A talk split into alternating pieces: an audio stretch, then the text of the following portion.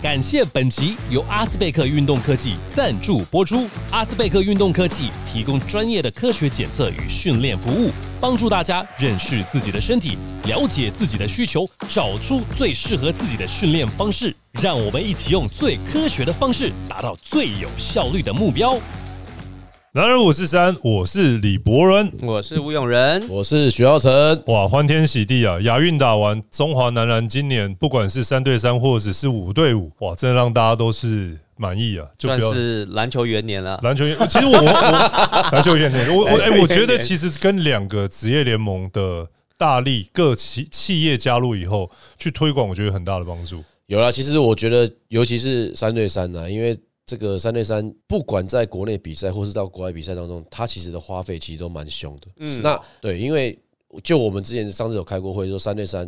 以现在世界排名第二的蒙古，是他们现在就是一直在一直外面打三对三比赛，三对三比赛到世界各地去打比赛，所以他们的积分才会到这么的高。是，所以他们只要出去一次比赛的话，粗粗略啊，基本上就是要六十万，哇基本哦、你说一趟出去就要对，一样出去，去机票钱啊，就最用最省的方式，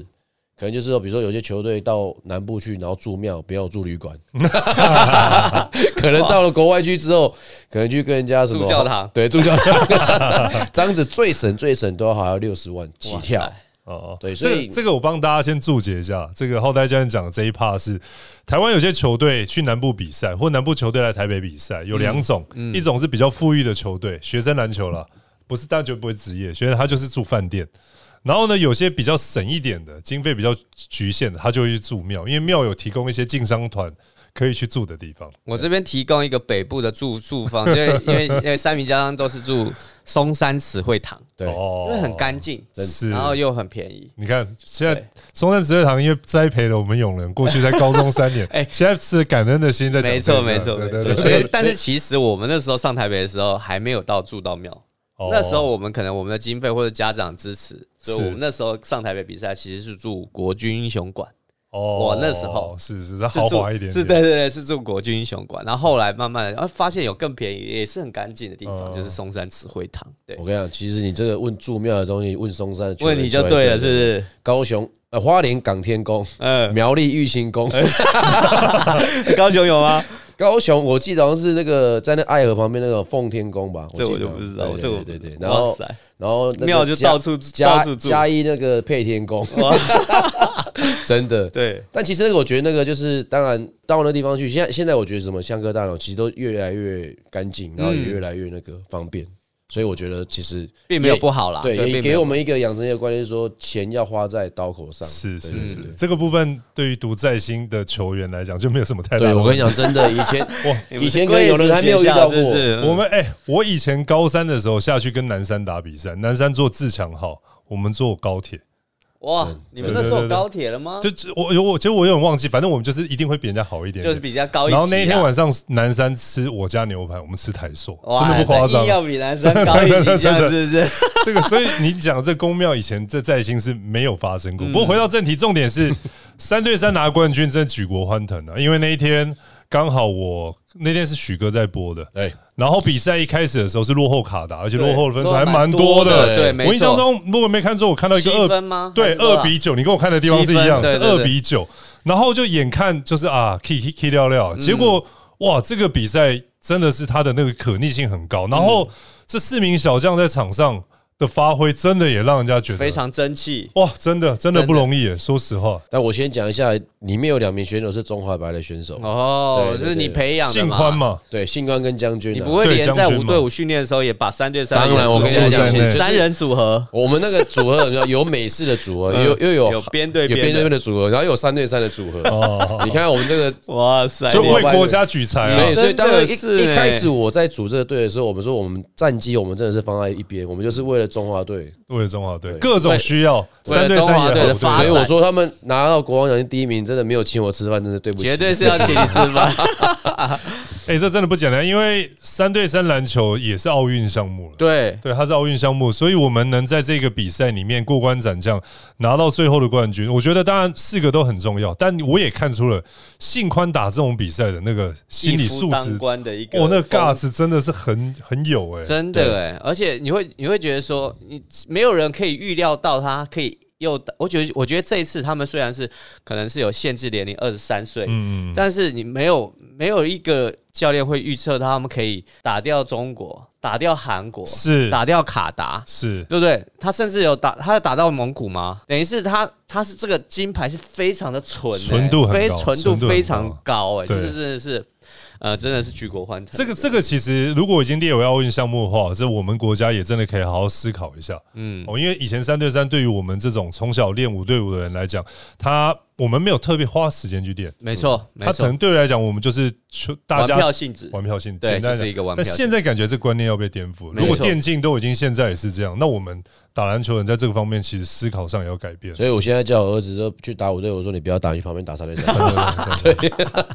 先从一对一开始练起。对，一没有一对一现在还没有项目嘛，就三对三。那那那三对三其实刚刚一开始的时候，浩代有有稍微简单跟大家介绍一下，它是这样，它其实跟五对五不大一样，没错，它是它很像网球制度，对，它是积分制，就是说你要像网球选手，他要打职业，他就要去印度。他要去美国打一些什么大师赛，打一些比赛，对然后赚他的积分，最后他才能去打那个四大公开赛。对，而且他你打到那个，比如说四大公开赛之后，你才能被列为种子。对对对那那对种子对那个就差很多了，你对可能啊，就是应你该先多到弱的比较。对对，没啊错，OK 没。错。所以他们的制度跟我们五对五不一样，我们五对五是依附在国家，对，依附在国家派你出去，就是你在国家打得很好，然后组一队十二个人派出，他们不一样，他们其实是比较像是网球，说哎，对我是挂中华队的出去，但是问题是我是个人名字对去打排名的，而且你的积分是算在你个人的身上，对对不是对算对在对这个对团体上面。对对，所以他们说，其实台湾的承办这个比赛的 label 好像是一二级的，对，然后世界上就有很多的厉害的球员会来这边跟我们凑没队，错赚自己身上的没积错分。没错没错。它有点像是女网球的双打了，嗯，就你要两个积分高的人都在一起，你就可以去对打比较高的一个比赛，这比较特别。不过我觉得，呃，这个项目这一次真的让所有国人或打篮球的人都觉得哇，以后。三对三跟五对五其实是一个选择，已经不像以前那样是一个说是一个比大较家都要有往五对五的，对没有那种。对现在公园在三对三的越来越多了，我看是不要再跟我们讲说篮球拿不到金牌了，对就现在拿是拿到一面是金牌给你看。对是，那除了这个三对三真的很猛以外，这个金牌其实我们还有一个很棒的，虽然说最后没有呃赢下那个约旦的比赛，嗯，那最后也没有拿到铜牌赢下中国的比赛，但是打进四强其实已经不容易了。我觉得是已经很难了，是对一个对很对难的，两两任务个了。讲一下这个今年，因为永仁有跟前半段在整个部分，那就看到这个结果，永仁怎么怎么看？我觉得啦，这在三对三拿金牌，跟这次五对五进到第四，差点有机会再可以争取铜牌第三名的这个这个状况下，这个难度跟我打中华队先发是一样的难度。大家应该可以很了解这个这个说法，因为真的是对他们来说，不管在三对三还是五对五上面，其实到后面你会看到，因为中华队现在的排名是五对五是第十六名。是那他剩下他接下来他他他你对到的所有球队的排名都比他们高，是，然后你可以看到，虽然前三我我应该是这样讲，在五对五上面，他们应该是慢慢的每一场的渐入佳境，因为前面大家都会觉得说他可能对香港啊，或者是对尤其是对蒙古打的并没有、是是并是，没有很好。差点翻船那。我在这边讲一个小故事，因为在台湾我是有帮忙亚运培训队的对，对我都是一直都在跟着训练，就是从旁边加帮忙之类的。然后在蒙古打完的时候，其实我发了一个线动，然后就是看到，因为蒙古最后要差点差点差点投一个追平对，差差点追平点投一个三分，那我就发了一个说我们尿差点滴了两滴出来，这样子就尿差点滴出来这样。然后呢，其实庭谦就有回复我嗯的这个留线言动留言线动，嗯然后私讯我说，哎、仁哥，你觉得目前球队的状况应该怎么做，或者他自己应该怎么做？是是是然，后我就在跟他分析了一些他个人跟团队的事情。然后我跟庭谦他个人讲说，因为庭谦其实对蒙古那场或前面三场他的状况并没有很好。嗯，没错，然后我个人跟他讲说，其实你你，我觉得他打的不要那么心急。然后我跟他说，人是有命中率的，嗯哼。你你只要把你的信心找回来，就是你正常平常心的去打，你不要那么急于，可能是不然不管是在攻击上面还是防守上面，你的你的命中一定会回来。结果他下一场打日本爆砍二十八分，超猛状况超好，超猛的，对，打得非常好，是对，所以。这个小故事，然后我有跟我可知能道这教个练小故事就是希望我们跟你哎，对，不是， 不，不是的，不是这个小故事呢，就是还有在跟教练团，然后讨论说应该用什么样的方式去改变一些球队的一个状况，这样子。对对，所以在这边你知道为什么我可以对永仁的佩服，就是有你如不是我不思进取 吗？就是对我说不思进取吗？ 对啊，就是说还是因为在前三场的时候，我们看到其实在整个球队其实就是节奏上面，因为真的是没有真的专职的控球， 没错，所以就是整个球队的一个节奏就会很卡、很乱。那庭坚也是有点像嗯打得很代班挣扎啊对，打得对很挣扎。他又想要控制节奏，但是他又想要得分，对，又所以需要呢点分数。但是就是因为我觉得这些中华队会打，我觉得我自己也是蛮蛮蛮意外的，是说所有的球队是我们是渐入佳境，因为通常在这个短期杯赛当中，如果我们的预赛打成这样子的话，后面其实你要调整的话，其实会有点难 调有整，对有点可怕。对，会有点对难。但是我们就是因为刚刚好，就是刚好韩国输日本。嗯，然后我们刚好又可以拿日本这场比赛来去作为我们整个球队一个扭转气气势，然后整个节奏改变的一个，我觉得蛮大的一个关键点呢、对啊，其实他这个比赛里面有蛮多，我觉得可以一一探讨的。我们就从位置一个一个，我们用人来带这个整个亚运的比赛哈。好，第一个，我觉得庭谦让我真的是觉得很圈粉，就他的能力强到我真的觉得，过去你也很少看到中华队有球员他的这个天赋，而且他才几岁，二十22二十二岁对，这个不得了，这个人。他不止三分线出手的手感，进去碰撞完以后出手的一个命中率，然后呢，现在有点像是，我觉得有点像是因祸得福了，就是我们没有控球，一开始叫他控，控到后面他抓到那个怎么在控球跟得分上面拿到节奏的情况之下，哇，那中华队等于是多了一个可以得分的点。嗯，对，所以后面的比赛就是因为庭谦打开了以后，整支球队突然之间哇，就变得非常的猛。所以我觉得庭谦永人有带过嘛，嗯，浩代应该有带过庭谦吧？有，白白队有带过。你们来讲讲这个人到底为什么？他是到底是因为基因太强，还是因为个性？因为他的父母都是篮球国对手，，没错没所错以。他的基因本来就摆在那个地方。他到底为什么可以这么厉害？我觉得他他在大家看到他的他的能力跟他的天赋，但是他在训练上面其实是非常非常认真、非常积极的，在嗯不管是在团队训练上面，还有个人训练，有些有些有些时候我们可能一地训练回来休息那一两天，他还是去训练，是，他都在个人训练上面、投篮训练做了非常大的苦心。嗯，下了非常大的苦心。然后我觉得庭谦有一个非常厉害的地方是，他在于他在进攻的减速，就有点减速像那个嗯 d o n c i c 哦 d o n c i c 他在是哦进攻的时候，他的减速很厉害。哇，这个论点很棒。第对一次讨论减速，他的欧洲步什么时候他是减速，并不是说冲上去的那个爆发力，庭谦没有那么厉害，是没有那么那个那么好的冲上去的爆发力，不像巴西，他是暴力冲上去解决事情。嗯庭谦是技巧派的减速，就是你可能跨步，他只是正好要减速，你那个人刚好跳起来，他以为你已经要跳了，但是他是在减速，然后变慢。然后来骗取防守者的一个动作，是我觉得这个是庭谦最厉害的地方。那我第一个就是觉得他在一直就是在不断的追求进步，我觉得他是现在就是你就是你在球场上最怕的就是这种比你强的人，然后又每天又比你更认真。我觉得庭健就是这样子的一个一个球员，然后而且他的心态也都一直保持正面，所以我觉得只是说他现在虽然说二十二岁，然后他现在的球风其实也很成熟，但是他对于刚才有有人讲了，啊他我记得有一次我们在琼斯杯的时候，他好像好像是轮休还是什么样的状况，我忘记了。那当天轮休，结果他还是一样，就是回到他自己的训练场馆，然后去做个人的训练。所以我说，你这种球员，其实你他不成功，其实也也是没有天理啊，对啊，那那努力是必然的啦，就是很多人还是很嗯努力努是基本的基没有错本对但对我我其实这我因为我没有完全跟这个人是不熟，嗯，我最好奇的是他到底在哪一个是从小他爸妈教他打球的观念、出手的手感，还是他在哪一个阶段？其实他他跟大部分的台湾人打球的方法不大一样哎、对我个人觉得对啊跟对啊对啊不大没有一样不大一哎、样不不大大一样他跟我们传统教出来的，嗯就是就是在硬垫步还是干嘛的，他不一样，他是整个是是左右横移，就像你刚刚讲减速，嗯你光讲减速就是很专业，我没有人教过人球员怎么减速哎、对，是没有人在教减，但他你确实讲的没错，他是减速减的好，所以算他是减速蛮的独加树变一速格很独对树。那谁教会他这些独树一格的打？我其实最好奇的是他，你看他打能能嘛，然后再来是出国嘛，对嗯，然后去 CBA，对，所以到底他在哪个阶段学会了这一些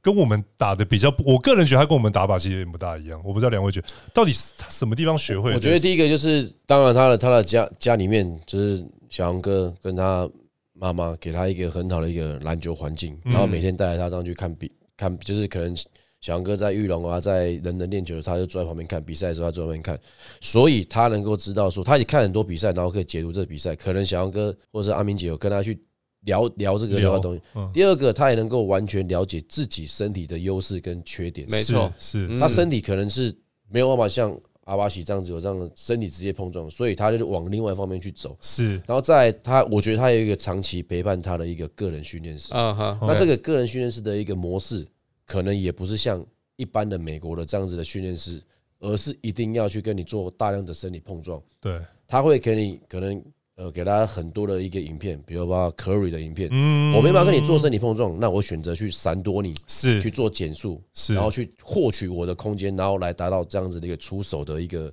呃机会。所以其实也也给了也给了我们一个训练的一个不一样的模式的思考了。啊对我真的觉得他是，我觉得他是未来这几未来十年中华队前锋球员，至少一二号球员打球的样板，大家基本上往这个方向去打。对你看他的抛投也很准啊，台湾很少人抛投很准。嗯，就是兼具呃身体、头脑跟技巧。对，对，其实你要停一下，我觉得啦，他有一个一方面，因为他有去过美国，所以他有遇过太多身体好的球员，哦，是，他遇到太多这些球球员，他需要去解决。如果他没有解决，或者是他过不去，他基本上就活不下他就去陨落了。对对对对不对？所以我觉得对他对可以继续留在这边，然后在 CBA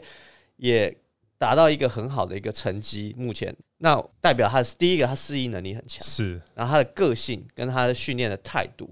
然后我个人要再讲一下，庭宪的个性其实是非常好的一个，嗯就是是在在相处上面或者什么，因为他在中华队其实是最小的球员，他二十二岁是最小的球员，是，所以我们去澳洲极地训练，然后什么的，那个球啊、球带什么都是他都在他拿。被哇塞，中华队先发欸中华队先 发都他在拿，啊，有上还一天到晚 PO 他动态，PO 哦，他动态说，哎、自己练球还要自己带球，然后带一一大篮球什么的，所以所以环境其实你说去过美国，永生也去过美国，但他就比较刚硬派，嗯对，刚硬派，所以这个你真的很难讲，环境就有是时候个人适应能力，对具个人对啊，我觉得其实我觉得浩代刚刚讲那个点，我我听起来我就觉得机会很大，就是小杨哥跟他妈妈两嗯个可能会跟他讨论说这个球你怎么处理，因为他有太多的人可以跟他讨论正确以他的身体的优点跟怎么去处理这个对啊球，没错然后他又而且有都是专业的然后他又愿意努力去对练跟执行，嗯，没错，对，我觉得这个可能是他蛮大的一个一个优势，所以没错庭谦真的是未来中华队至少保十年啊，可能甚至于不止啊，嗯，中华队未来最重要的一名球员。那再来就是出发之前最有经验的，打过呃亚运的就只有小鼎跟那个谁刘真嘛。对，我们今天讨论刘真啊，那刘真也是，刘真当然打这国际赛他是最有经嗯验的。那从在台湾打琼斯杯，大家就可以看得出，他其实有刻意让一些小老弟有多一点点的球权，那他很认真在做防守。我其实最大的印象是，他对中国队在第一线的防守真的是卯足全力。这个部分是我觉得最感动的地方。刘真，两位觉得？我觉得刘真就是非常，就是这次他是中华队亚运的队长，队长，然后他就是是一个非常以身作则的嗯，的球员，嗯，嗯嗯嗯不管在提早来训练、提早投篮。嗯，热身什么的，或者是呃，在那个群组里面，他也会常常发一些就是鼓励球员的、鼓励自己队友的一些信心喊话。是然后在在真正比赛上面，他也是非常愿意做一些苦攻型的球嗯球员。在防守上面，因为我们知道刘真就是顶级的防守大师。是是是然，后不管他在 CBA 或者在在台湾打球的时候，大家都知道他是这个。然后在在外线部分，他也对也帮忙那中华队提供了一个很很稳定的火力。是，对，所以我觉得刘真是他已经打了三届，而且嗯，他说他像顶哥一样打四届。是，对，所以我觉得对中华队来说，这种老将是不可或缺的。嗯，对，那我觉得好像打三届嘛，那我觉得他从第一届就是一个入选中华队，然后打到第一届亚运的一个 rookie, 小伙子对小伙子对球员，所以他在球场上，那第一他能入选就是他的防守。嗯，那第二个，我觉得第二届开始之后，他就变成是一个球队的明星球员，是是对是是，就有一个蜕变之后，他那时候不管在 CBA 或者是在台湾，其实都是已经准备要接下这个棒子。那我觉得到第三届之后，他就变成是一个非常好的领导者，不管是在刚才讲说在呃球队里面的群组当中，或是对外媒体上面来讲，或是在自主，就是我自己球队训练过程当中，包括其他一些球员，我听到的就是他都是非常的以身作则，嗯，然后自己都一定会先出来做这件事情。所以我觉得就是每一届每一届他是一直都在进步，然后他也在学习着怎么样去当一个球队的领导。就算他在比赛过程当中并没有办法得到那么大量的分数，嗯，但是其实我们看到他对于中国那一场很多的防守是其实是靠他救回来的，是而且是靠他拼回来。是，所以就像其实就像他讲，他想要以学习顶哥，顶哥其实在第四届亚运了，那他可能就变成一个经验传承者。或许以刘真的一个身体状态，如果保持的好话，下一届我相信他还是一个非常好的一个领导者。嗯，其实我播球的时候就会刻意，因为我大概可以看得出来，他算是愿意牺牲自己球权的、你简单，他的分数不是说他的命中率低，他是嗯对牺牲自己的球权，把力量拿去做防守对，做示范。然后呢，也知道大概巴西、停签这几个年轻的球员需要一点球权去证明自己，或是要磨练。对，所以他其实真的是释放球权。那我们这些看得懂的教练当然都知道，但一般人可能如果从数据解读的话，会觉得说，哎、他的数据在国家队初赛成绩是有掉。但我们在这边大家可以跟大家讲，基本上他那个不是掉，他那是选择让对其他的人，让中华队里面其他的成员更快的茁壮。所以他也算是他的这些球权上的牺牲，其实也是帮助了中华队今年可以拿到这么好的成绩。对，所以我觉得，我觉得就是说，大家为什么对于刘真就是这一届的评价，他当于领导者这一块是比较有一个高的一个评价，是在于、就刚刚那个阿北刚才讲的说，他不是只有追求他的得分，如果是他今天看到庭坚有这么高的得分，他想要去跟他去跟对抗的话，去抢这个球权的话，那我相信啊，就是可能其他队员看在眼里的时候，就不并不会真的认认为他是真的一个好的领导者，只是觉得他只是一个老大哥而已。对啊是是，那再来另外一个就是，我们先从固定先发，其实有三个人从头到尾都没换过，一个就是刚刚讲的这个刘真嘛，然后庭谦嘛，嗯，然后呃，然后再加上阿阿提提诺诺，对对就阿提诺，所以我们就先讲三个不动，因为小鼎那个位置有在动，对嗯阿巴辛的位置也是有在轮，对，对，那阿提诺这一个点，其实有几场比赛真的是打的还不错。嗯，那也像有人之前出发前有人在讲，他就是个性的问题。如果他个性能稳定的话，那你对于整个亚运他的整个情绪的掌控跟禁区里面的贡献，以这个中华队教练的角度，你你怎么评断他整个亚运的表现整个亚运的表现就是从大肥肉变成金石的瘦肉了。啊？是，是已经，我个人觉得没有办法要求太多，他真的也算是扛得蛮好的。是是，是不管在，因为其实你要看到我们中华队的大个子，他们的在得分能力上面并没有很突出，是对他们并不是能 pick and roll 完下滑可以得分的的球员。顶、哥呢是可以策应，然后可以帮对手制造空档，嗯嗯，那祥军可以跑快攻，但是没有一个像阿提诺，他下下滑可以。可以可以有一些抛投，或是你打到 low pose，可以有一些转身，可以拿到这个分数。那我觉得他在这个角色扮演上面已经算是，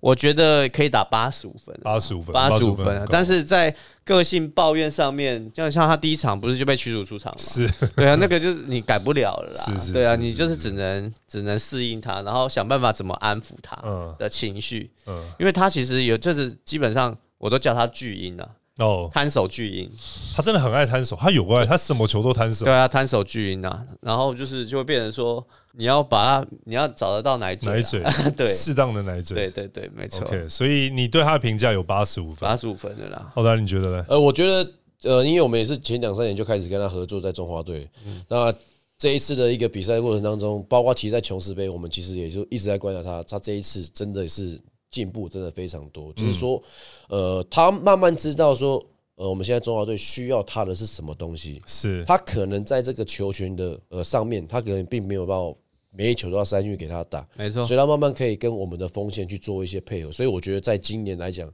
其实以配合来讲，应该有八十五分、九十 分。嗯，但就是在这个抱怨上面，其实抱怨上面我可能就扣个两分，因为可能有人没有前两年没有合作过，前两年可能抱抱怨怨更多吗？奶嘴更 大，哦，以前更严重，他以因前为有有在更改大的的。更大的奶嘴，更大奶嘴要更给需他。要对，所以我觉得今年应该有八 十八分的了，八十八分啊对对对对。对 OK，我我我我我播球大概比较于他在台湾打琼斯杯的比赛，其实真的就像你们两个讲，他已经算改很多了。对，应该大概也知道这个比赛比较重要，不敢给笑，所以算是皮有绷紧一点，所以也大概有八十五分呢、而且我要讲一个，就是其实像刚刚浩仔讲说，阿 Tino 在今今年后来看到说他也不一定要拿到球或什么的，但是真的其实，在比赛中，如果他打一打打一打，一直都拿不到球，他就开始抱怨了。哦，是，所以我们到后面想了想了一个办法，就是我我会跟庭先说，你在比赛的时候有 Artino 的时候，你就打这三四个战术，嗯哼因为他不一定会最后终结球，但他可能会拿到他要球，摸球，对他可能会转传，就是你会接到球然后转传。这个战术是逼着所有球员让他接到球，然后也逼着 Artino 他不没有要打，他是是转传，他有摸到球，是，他就会变得比较开心一点。这就是高位其的中， handoff 那一些这的，是其中一个小奶嘴。哦，对他只要有拿到球，他就开心了，你知道吗？他没有拿到球，他开始抱怨，可能跑两三个来回，他就不跑了。他说哦我都没有拿到球，然后就开始抱怨。总之，对于规划球员来讲，大家都给他八十五分的话，我觉得算是及格，算很好了。算及格了对啦，啊就是对啊以今年的成绩跟跟他的表现来讲，对对，算是非常及格了。对所以阿提诺这个点，嗯，就是不错就。是就是希望说要回到母队之后，那个在那个美食上面可以不要再吃那么多了。嗯，没事，他的母队那边的贡献也是永仁那边才会有机会遇到，现在你不就遇到？对然后你我不是们工程师我们吗我们讲，他我是们为了一一家家一人家人以后一的家人，对不对？ 我们为了啊以中后华的队以，后的中华队 啊，好，那就希望阿提诺这随着年纪增长，打球可以越来越成熟。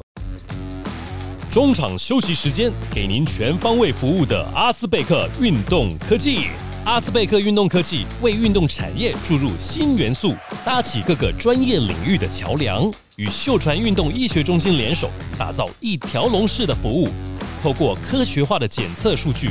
以及顶尖的骨科团队，整合科学与医疗双领域，分析出最有效率的训练方式，提供量身定做的专业课程以及最精准的训练计划，是您在运动路上最坚强的后盾。那我们来讨论其他两个位置。呃，先从巴西好了，嗯，因为因为其实后来巴西没有在先，他的三哥的三三刘真算二号嘛，对不对？他的三号球员，反正他的另外一个锋线球员是轮替的，很多人就是会轮，每天不同人上来打嗯不那个是地齐伟就是巴西，不是齐伟巴西，还有那个谁有上来那个哦，俊祥，俊祥祥有上啊来打俊过祥那个位置，不过六场球赛这三个人都有轮过那个位置，嗯等于但是前面一开始其实是俊祥，对，因为他想要让巴西打第二组的阵容，嗯去增加那个第二组的一个，但是后来发现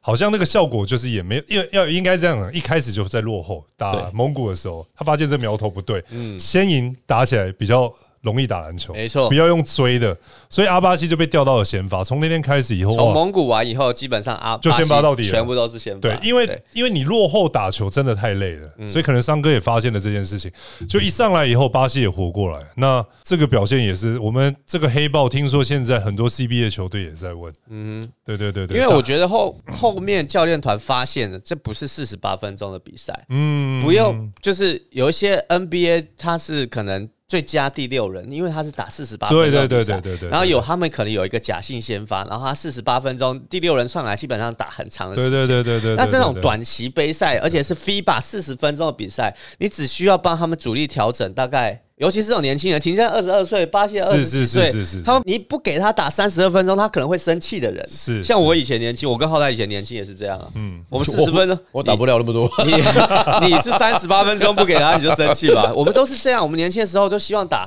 可以超过三十二分钟。嗯就是你给我至少一一节八分钟，如果尤其是我是主力的话，是，如果是我根先本发控球都有这个基我本，根本不需要休息啊！对我年轻的时候，而且这种短期杯赛，然后就是那种你是输不得的。嗯，后来他们可能发现了这件事情，是因为巴西的体力，你帮他调整一下，一节打三十二，停签也是一节打三十一，一场打三十二是没有问题的。是所以他就把他直接下发现这件事情，他直接调上来，然后剩下的，譬而且尤其是六九，就是俊祥他的状况，在前三场其实就是他没有找到他自己是的他自己的是位是置啊，是他是一个很不错的射手，然后但是在两人组合或突破的时候，你可以看到前三场他都给我一直在自杀上篮，嗯然后我就传讯息给韦浩说，你跟六九讲，你再给我自杀上篮试试看，就乱打一通，是对，然后后来就发现，OK，其实这样子调度，巴西先上来，然后其他是用替补来节省他们体力，或是来 save 他们的那个体能，其实是 OK 的，就发现这样的一个方式，但我觉得今年就是我一开始在开头就讲的说，今年我觉得呃，我们中华队其实越打越好，包括球员或是教练团这边真的是有非常大的一个进步。只是说，像一开始前三场的时候，庭前打先发，然后给俊祥、刘真去打到二三号位置，但是后面的时候变成阿巴西拉上来先发的时候，第一个我觉得他解决了停肩带，带过半场之后会受到压迫，他一直想要去组织这个球队这个问题。嗯所以巴西当他带入的时候，基本上他不太可能会去受到压迫。那这个角色轮换上面，我觉得巴西也做得很好，是因为巴西在前面他的一个三分球命中率，包括在琼斯杯的时候是非常好，但没是错后来随着比赛的强度越来越高，大家对他 scouting 的东西越来越多的时候，他的命中率开始下降的时候，尤其是巴西，他有时候他可能会陷入自己的 zone 的时候，他开始就会自己打，他没办法跟其他球员做配合，是所以他帮庭坚带过半场之后，解决了庭坚的问题，他也解决了自己的问题，把球给庭坚，庭坚去做一个得分的一个主要攻击的一个角色。嗯所以我觉得一二三号他们把先发换成一二三号的时候，这样子的时候，我觉得是一个非常好的一个配置。那在亚轩上来、俊强上来之后，他的一个压力就没有大，他只要当一个定点射手。是，对真的是这把样。防守做好，啊对然后当把射把射手这个位置做对，好，所以亚轩、俊祥、齐伟在这一方面，我觉得就是他们也是随着巴西打到先发以后，那几个人在板凳出来也活过来定位都对定位都非常对非常对明确。反而那几个人也开始知道自己上来要对，干所嘛以了。所以我，我我我是觉得，就是在这个这一次亚运的过程当中，就是球员啊、教练团，我觉得真的是都越来越越来越进步，然后也越来越好。其实他们教，就尤其是呃，可以要给教练团一些 credit，就是他们像刚刚浩仔讲，怎么样减低停签的一个压力，在是控球上的压力。除了巴西，另外一件事，另另外一个人是阿顶，对是是啊阿顶，这就我们接下来要讲的第五个人，就是、嗯因为巴西跟曾文鼎是中信特工的。嗯，然后他们的练球过程当中，小鼎本来就很长一直在教阿巴西怎么开后门，没或错是那些 timing。对，所以这个只要小顶加巴西同时待在场上，那破坏力是很惊人的。因为就像你刚刚讲，巴西有突然有可能进到自己的那个比较脑冲的冲撞，对曾文鼎其实是有办法他可以把他拉住他梳理他，对他可以让他变得身体。曾曾文鼎有点像会去让阿巴西去发挥他的天赋对，在任何一个地方。这个就是顶哥的重要性。然后教练团也用到他的一个使用说明书，嗯，就是譬如说停线被压迫，巴西都被压迫的时候，顶哥就可以直接运过半场，是然后直接打一个，譬如说，就是呃，中华队有一个战术叫做可能突啊突挡，是非常简单的一个墙边的一个上下锋线上下挡嗯的启动模式，是然后就直接开始攻了。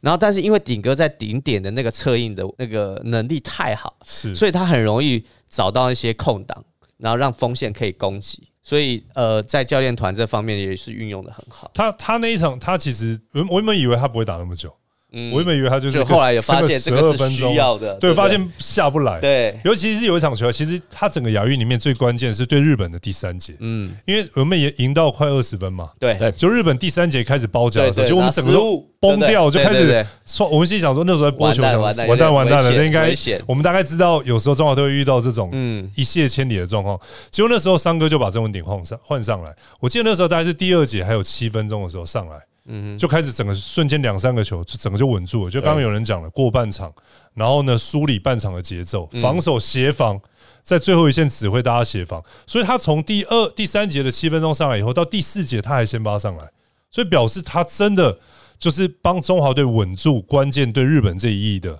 下半场的那个第三节的那关键时刻。没错，对，所以说我说，其实亚运其实就像国王少了我一样，就是亚运少了永 仁，但是补了顶哥这个大补哎丸，所以对基对本上就差这不样合多理哦这了。所样合理以其实我们接下来新的赛事的时候，只要看到顶哥上去跟阿巴西上去的时候，我会跟我们教练讲说，先把后门给锁起来。是你让阿西，你宁愿让巴西去投三分，也不对让他真跑。的，真的，对真的就是直接沉退而就且好了而且我们在转播的时候，其实看到顶哥真的是只要顶哥接球，阿巴西跑后门绝对空档，差不多就得分了。其他人跑都还跑不出对 来。，对差不多真的很奇怪对真的那你真的是宁愿，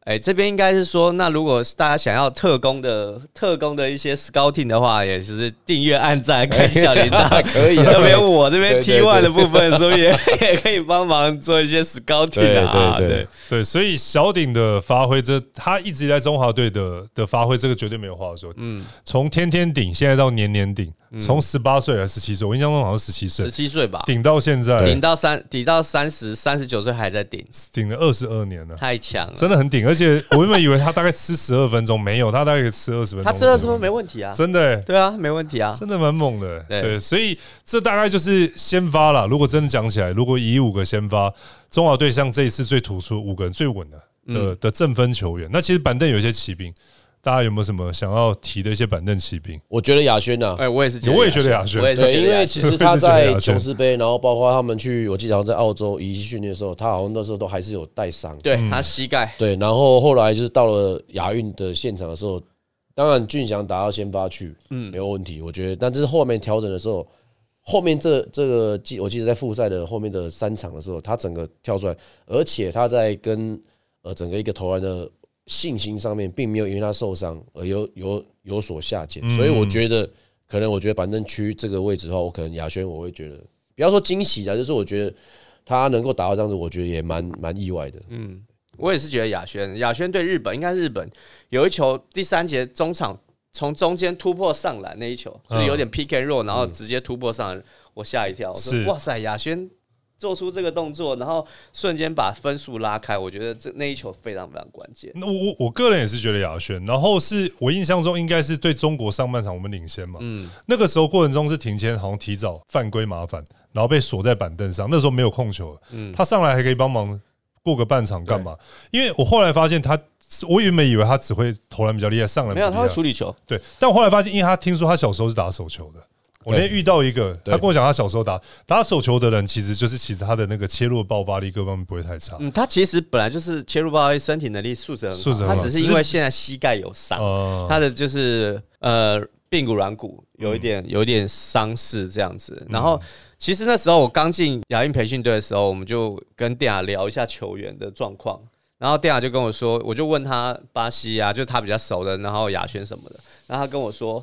亚轩是个会打篮球的人，嗯，就是很聪明。是，就很聪明，就是清清楚楚，然后一些技巧也都具备。嗯，然后我们就在经过这样，因为他前面都休息，然后到了澳洲以后，他就开始有跟上训练，有跟着比赛，然后就可以看得出来他的能力跟他的技巧其实是具备在中华队打球的一个一个能力。是我都叫他全能型小哥啊，全能型，因为他什么都会，都什么都可以做一下什，么都可以做一下，对，什么都可以做一下。对，所以其实中华队真的算是成绩非常好，但你说我们刚刚当然讲了很多好的地方，我们还是有一些可以进步的空间。因为如果你真的用数据去解读的话，我们的二阵的分数真的是比较少，没错，因为人家二阵真的就是二三十分在那边跑，我们的二阵比较在多在个位数，嗯，停，所以这个确实也是未来。下一个阶段，不管是说整个打法上面的一个轮替，还是说在一些球员的选择能不能不要位置太重叠的情况之下，哦，教练用人的时候会说，哎、这个时间点要用要用你，不是说这个人累了要换你，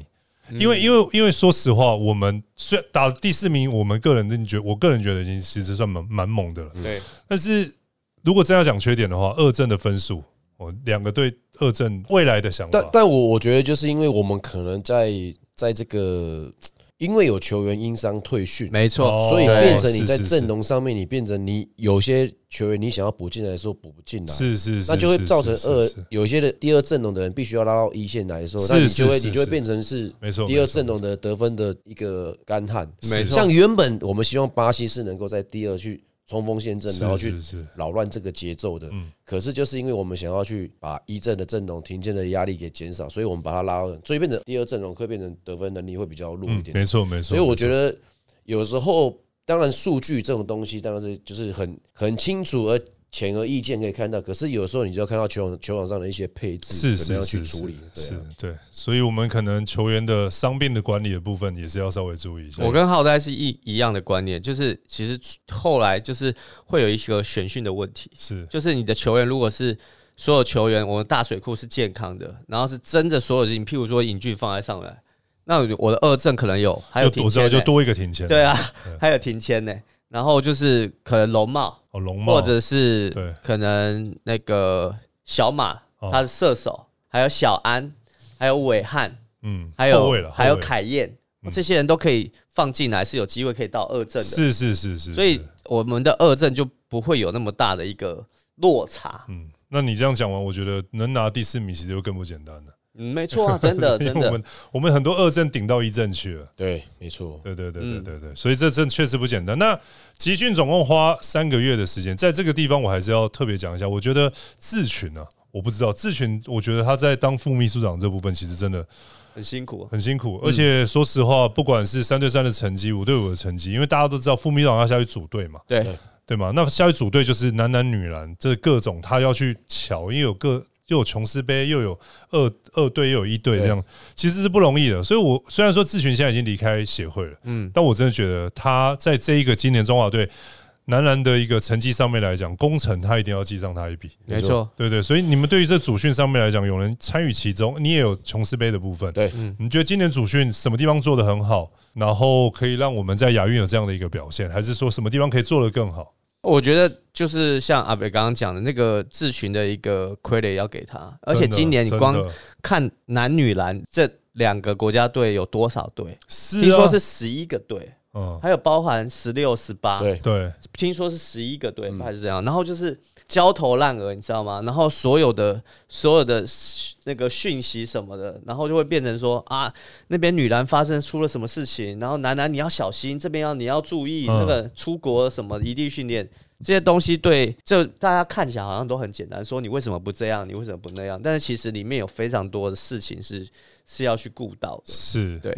我我个人觉得啦，就是 三个月真的对于球员来讲，就是以现在职业球员讲，可能我觉得稍微会稍微略长了一点。嗯略长一点。但是这个也不是协会能够去做决定，因为这是亚运，他们有一个可能有上面有个计划在，对，所以他们有必须国训得要中。心，对但我觉得可以，今年协会做比较的是各项比赛开始分级了，嗯，比如说有奥运培训队，像我们琼斯杯，或是他们的一个呃亚运为最终终最终目标。那我觉得可以做好是说，在这个十八人的大水库名单当中，是不是可以再分为谁主要打哪几个，打打哪几个？像日本这样啊吗？对，就是说最主要的球员打亚运，那你前面的可能你稍微要去分级一下谁去谁去打什么什么之类的。我觉得这个对于球员，因为一整个赛季结束之后，像像我我记得好像是 P 联盟的球员，马上打完冠军赛之后，隔没几天马上就要加入没集错，训的，打到冠军赛隔两天就进去了。对，而且是而且是我相信现在很多呃有家庭的、有小孩子的，然后可能都需要去陪伴他，哦是啊是对，啊所以可能在这方面，当然像日本的、啊，他我这几天的新闻，他已经强制规定日强本制的日本的球员强一制定要征召。强制征召，对。那你如果不征召的话，你可能在自己的母队当中，你可能就是要竞赛三个三场吧，还是四场？嗯，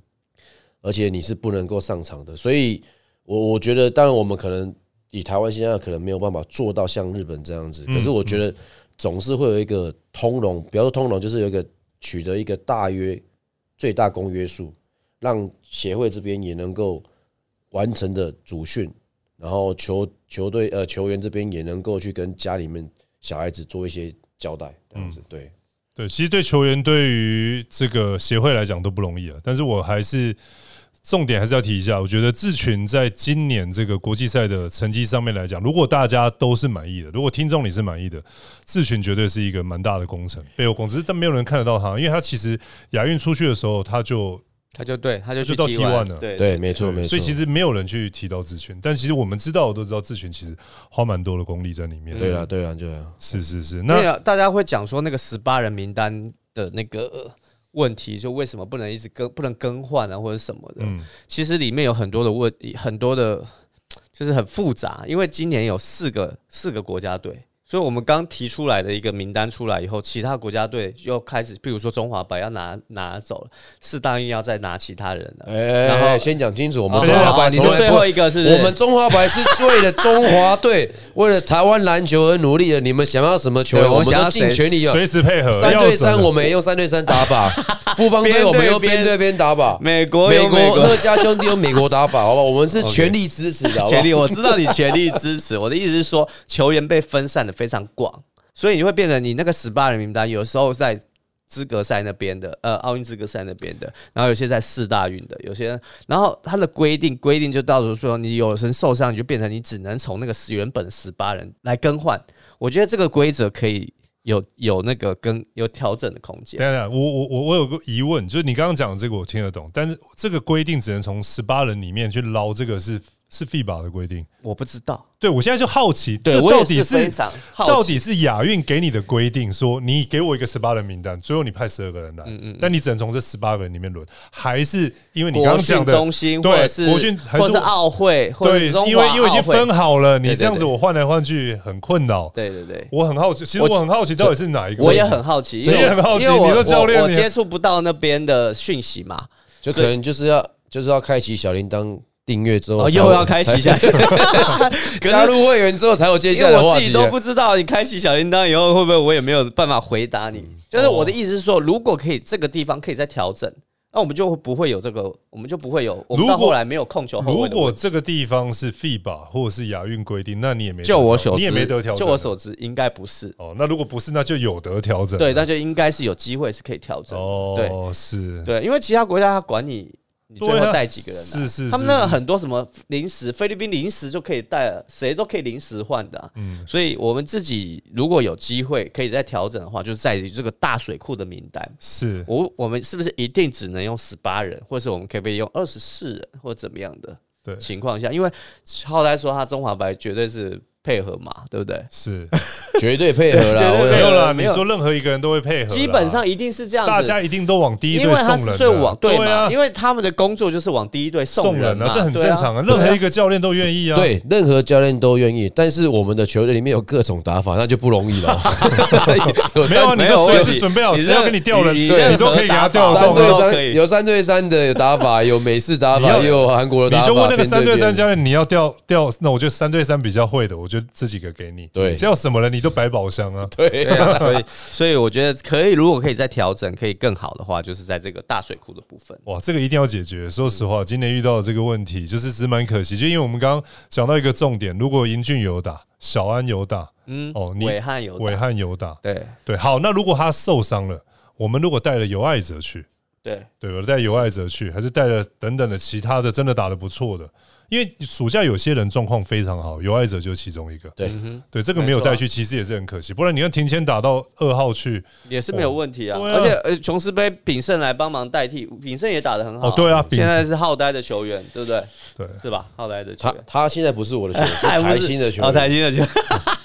对所以以以炳胜暑假的状况对啊放放他在二阵应该也来很好来用个。来个替补控球后卫没有问题啊，是对啊，对，是就是都有机会的啊。嗯，对对，但还是希望说今年的成绩大家满意哦，尤其是三对三的金牌，大家是特别的开心。那就是五对五的这个部分，四强已经是凭上一届帕克教练带，也就换句话说，这是台湾本土教练第一个商教练嗯第一个带到亚运四强的教练，对。对吗？如果上一个的话，可能要追溯到上一世纪啊。对，就是之前对对对上个世纪，对，如果近近近几十年、近二十年来讲，对商教练带出的这一个商哥带的这个成绩是，呃，台湾的本土教练带队的情况之下最佳的一个成绩，没，错，对，这个没错真的是很不简单。很不简单。对对，我也希望就是说，接下来相信国训还呃国家还是会先继续找商哥帮忙这样子。那球员休赛季要为国家出赛，其实真的很辛苦。然后希望各界继续努力，然后球迷也要多鼓励，让球员在这个接下来的职业联盟，不管三个职业联盟好了哦，能出赛的时候大家多买票。或是多打开你的手机跟电视去关注这些球员，因为我个人觉得，就是因为有这些人球迷的关注，今年的成绩才会这么好。没错，我觉得是这个样子对的，对对，因为球迷关注球团就会愿意支持，球团支持球员就会有动机，有对动机球员就会变强。因为他有很很多的挑战嘛，对，对，然后球员有很多的对抗，是，所以他们就会慢慢的进步。对。那他也知道说，他只要认真打，他是可以提供他更好的一个收入。对没所以，他愿意把他那个娱乐的时间停下来，然后认真的去练习投篮、练习练球啊。他在练球过程当中，他也知道专心可以得到一个正回报。没错。然后慢慢那个金字塔就会形成。我觉得我们现在在这个地方，所以对我还是要感谢说，呃，球团这么多球团愿意这个花这么多的资源来支持台湾的篮球，然后球迷愿意就是买票或花自己的时间进场去支持这些球员，才会有亚运现在大家以篮球人来讲堪称算满意的一个一年的一个成绩。没错，那今天的节目就到这边结束。那我是李博仁，我是吴永仁，我是徐浩成，男人五十三，我们下集见，拜嗯拜。拜拜拜节目进行到尾声，再次感谢阿斯贝克运动科技。不管是职业运动员或是热爱运动的朋友们，让数据来说话，透过客制化的服务，找到适合自己的运动计划吧。